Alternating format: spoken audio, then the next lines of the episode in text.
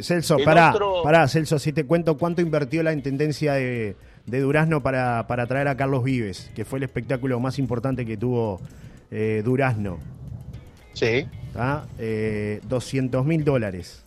200 mil Bueno, ahí dólares. está. Y bueno, ahí tenés. Pero hay inversión del Estado, Sí. ¿no? Y tenemos que traer y traer y traer y después le pedimos a los privados o le pedimos al privado que aporten otra cosa, le buscamos la vuelta, me parece, yo que sé. Sí. Hay que jugarla.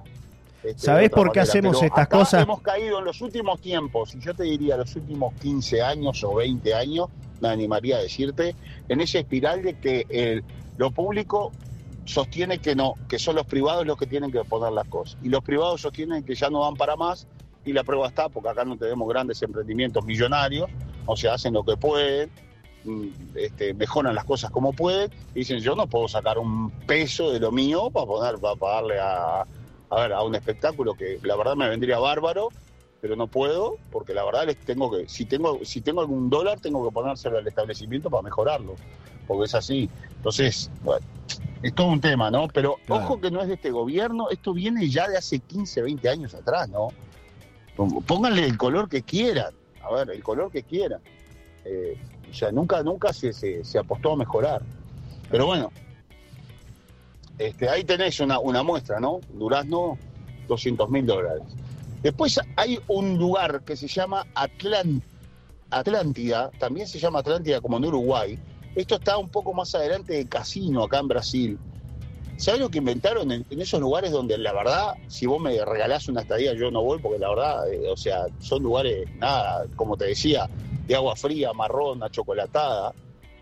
Hicieron Paleta Atlántida, que es impresionante, son 3.000 asadores asando en la playa.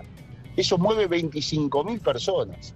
Entonces, bueno, también gestionado por eh, las prefecturas, las alcaldías, o sea, lo- los gobiernos nacionales, departamentales, con espectáculos en vivo, con buenos espectáculos en vivo, que espectáculos que traigan, que movilicen gente. Y bueno, entonces, ideas hay por todos lados. Yo, el problema es que si nadie quiere poner nada, ese es el problema. Si nadie quiere apostar, después si nos sentamos a esperar de que la gente llegue, estos queridos turistas que andan acá, disfruten de, de las bellezas de esta zona, ¿no? Si a esta zona le pusiéramos un poquito de, de color y cariño, creo que todo andaría mucho mejor. Pero bueno, Claro. Bueno, o sea, llegan un montón de mensajes, ¿no? Un montón de mensajes, claro. La se gente prendió sigue- la mañana, Está arrancó la mañana. encendida, está encendida la mañana. La gente sigue, sigue opinando, sigue Aprovechen participando. hoy que tengo tiempo. Dice hacerlo mejor uniendo medios de comunicación y difusión ahora que los medios llegan hasta el último rincón del mundo y hacerlo por el bien de todos. Hay grandes artistas aquí, aquí que tienen poder, el poder de la comunicación directa con la gente. Querían vender un hotel cinco estrellas y corrieron a todos los jóvenes y no tanto, quedamos los cautivos porque tenemos la casa. Nadie apuesta a la cultura. Las contribuciones suben y yo quiero un gran balneario, se necesita cabeza y corazón trabajando juntos. Otro mensaje dice, la Intendencia de acá no pone plata para espectáculos, pero son los primeros en ir a llenar de banderas. Eh, por acá dice el intendente no invierte dos mil dólares, dice por acá otro con respecto a, este tema. Qué lindo que era el paseo del puerto y eso sí que llevaba gente. Eh, ustedes disculpen, pero con lo que pagamos de contribución creo que se podrían hacer muchas cosas, dicen Miguel y Laura. Eh, se tenía que decir y se dijo. Eh, bueno, no, no lo entendí muy bien el mensaje, porque hay un error acá con... No, no está muy claro el mensaje al amigo Error de Ale. Sí, ahí está, está bastante confuso, porque me, no, no se entiende. Si lo puede corregir el mensaje, mejor. Ale, eh, que termina en 318 su celular.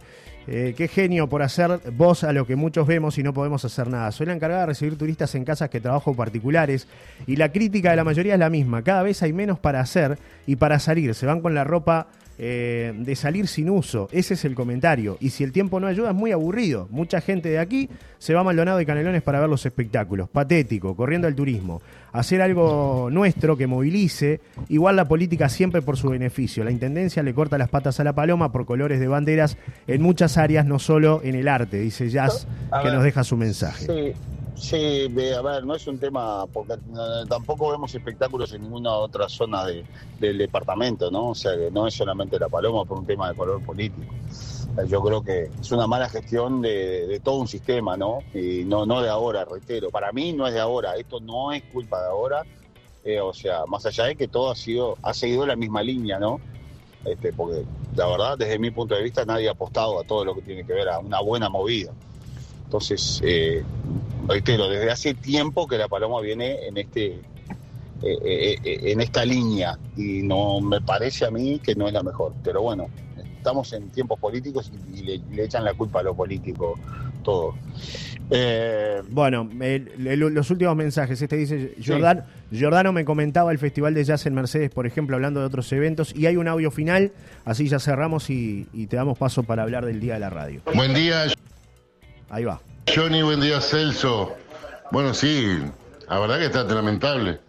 Y aparte, como dijo Celso, hace, me parece que no va por una parte de colores políticos. Creo que hace un lote de años que, que la paloma viene para atrás. Para atrás y para atrás. No sé por qué. Bueno, por ahí, Celso, los mensajes de la gente.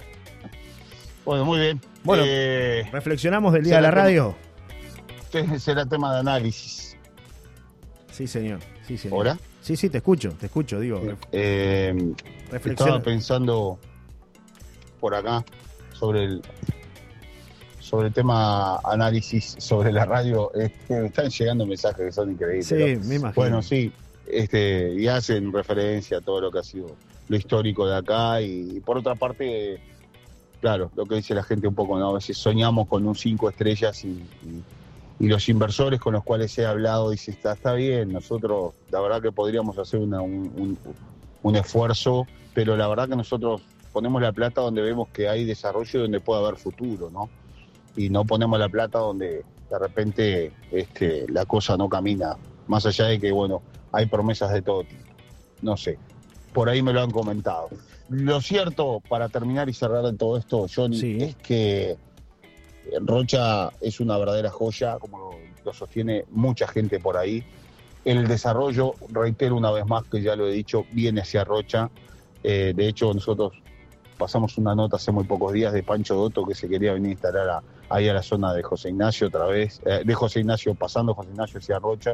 Es decir, toda la zona este termina en Rocha. Rocha es un embudo donde va a terminar el desarrollo.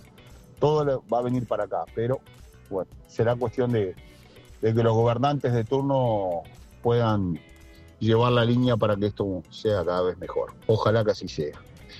Eh, bueno, Día Internacional de la Radio. La radio es sí, una señor. magia, la radio es, es, es, fantástica, la radio es, es algo increíble, es, es, algo que en algún momento cuando apareció la televisión decían va a terminar, esto termina con la radio. Pero bueno, la radio le vino a poner imaginación a lo que la gente leía, a la lectura, le puso voz, le puso imaginación. Después vino la televisión y le puso imagen. O sea que todo se complementa, absolutamente. El diario, la prensa escrita no, no se terminó eh, y es este, milenaria. Después la radio apareció y no ha desaparecido y la prueba está con la cantidad de mensajes que recibimos todos los días la audiencia, nuestro proyecto, cómo ha crecido en poco tiempo, la gente que nos sigue. Así que bueno, eh, es fantástico. Yo soy hombre de radio, soy hombre de televisión, me encantan las dos cosas, pero la radio tiene esa magia, eso tan lindo que hace que la gente a esta hora nos esté escuchando en el auto, en la casa, la señora eh, cocinando, el turista que está haciendo el asadito, allí suena la radio siempre de fondo. Así que bueno, feliz Día Internacional de la Radio para todos vamos a dedicar un lindo tema eh, sí, que señor. tiene que ver justamente con, con, con, esto de que prendí la radio eh, y, y, bueno, nos encontramos mañana. Un abrazo, Celso. Hasta mañana y feliz día de la que radio. Muy bien. Gracias por estar ahí. Chau, chau. Prendí la radio como en un ritual, pagano misterioso y futbolero